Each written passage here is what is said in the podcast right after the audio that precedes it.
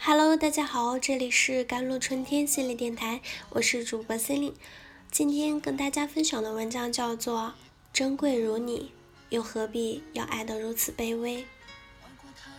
大概半年前，隔壁小妹经同事介绍，第一次见到了那个男孩，个高斯文，客气平和，印象蛮好。到了饭点，男孩主动提出请小妹吃饭。但两个人对那一带都不熟，不晓得该去哪用餐，而问题也就从这儿开始出现了。那男孩除了不断的询问小妹怎么办之外，毫无办法，甚至都没有想到用手机查看地图。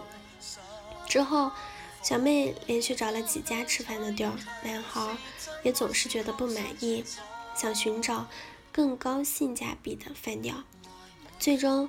小妹踩着高跟鞋走了老远，却却换来了男孩的一句：“还是第一家餐厅最实惠。”并且直到走回第一家餐厅，男孩都始终念叨着：“不好吃可别怪我。”心动或是权衡利弊。小妹是一位八七年的上班族，即将步入了三十岁的大关，对婚姻也有着着急。虽然之前那男孩。的表现有诸多的吐槽，但那时的他想着，是不是自己太着急了？毕竟两个人才刚刚认识，没有任何的感情基础，就这样要求对方为自己付出，貌似有些急功近利，还是要多点耐心，给彼此了解的机会。这之后，两人又联系了一阵，但平常聊天时。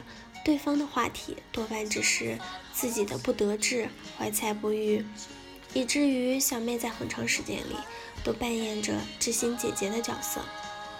我问她，她问过你喜欢什么样生活吗？知道你有哪些爱好，喜欢吃什么吗？她摇摇头，我也摇摇头。我曾在朋友圈见过这样一张图，上面有句话让我印象非常的深刻：希望我是一个让你心动的人。而不是权衡取舍、分利、分析利弊后觉得不错的人，在感情中，不论是谁，都希望自己是被爱的那方，而不是在对方的权衡犹豫中被搁置在半空。一方拿真心去付出，另一方却只在考虑自己的利益得失，于是随着时间的流逝，失望会越来越重，并最终变成绝望。逼着你接受那个现实，他其实对你没有多心动，不过是在权衡而已。那时的小妹就是这种状态，无足轻重是种什么感觉？一个想一个月前啊，小妹刚好到那家男孩的公司附近见客户，恰巧下起了大雨，就给他打了个电话，问他能不能帮忙送把伞。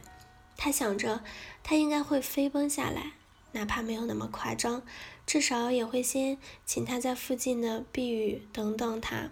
然而电话那头传来的却是极不耐烦的声音：“你去超超市买一把不就好了吗？我现在很忙。”一瞬间，满心期待被漫天大雨浇灭的一干二净。他终于意识到，对方一直以来的不付出，根本就不是时候未到。而是他完全不在乎自己，不过是把自己当做物品一样，分析利益得失而已。心情不好的时候就来寻求他的安慰开导，忙碌的时候就彻底的将他搁置在一边。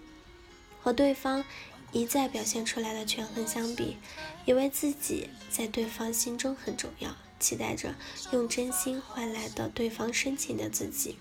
显得那么卑微，那么可笑。从那天起，小妹再也没有主动联络过对方。或许对那个男孩而言，他需要的永远是一个懂事的女友，无论何时何地，都要为他付出，而他却不需要了解女方的兴趣爱好，不需要顾及女方的感受。即便对方只是偶尔的撒娇，在他眼眼中也属于不成熟和无理取闹，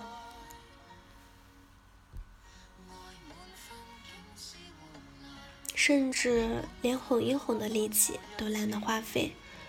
试想想，若小妹没有结束这段感情，而是继续的卑微的维持下去，甚至步入婚姻，她以后的生活又该如何？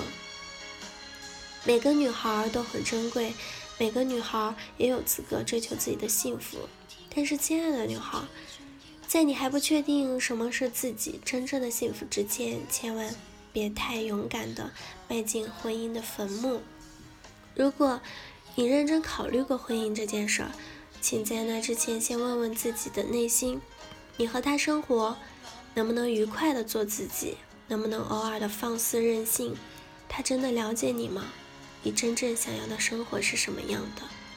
以及你究竟是真的爱他，还是只是为了逃避寂寞和世俗的指指点点而已？记得之前和朋友讨论过一个问题：是要继续等待爱自己的人结婚，还是要找一个条件合适的人结婚？一个追寻内心挚爱的男人，多半是愿意担当责任、顶天立地的勇敢男人。一个等得起的女人，多半是内心强大，在寂寞与岁月面前仍然能昂首挺胸的独立女子。好了，以上就是今天的节目内容了。咨询请加微信公众号 jlct 幺零零幺，或者添加我的手机微信号幺三八二二七幺八九九五。我是主播 C 琳，我们下期节目再见。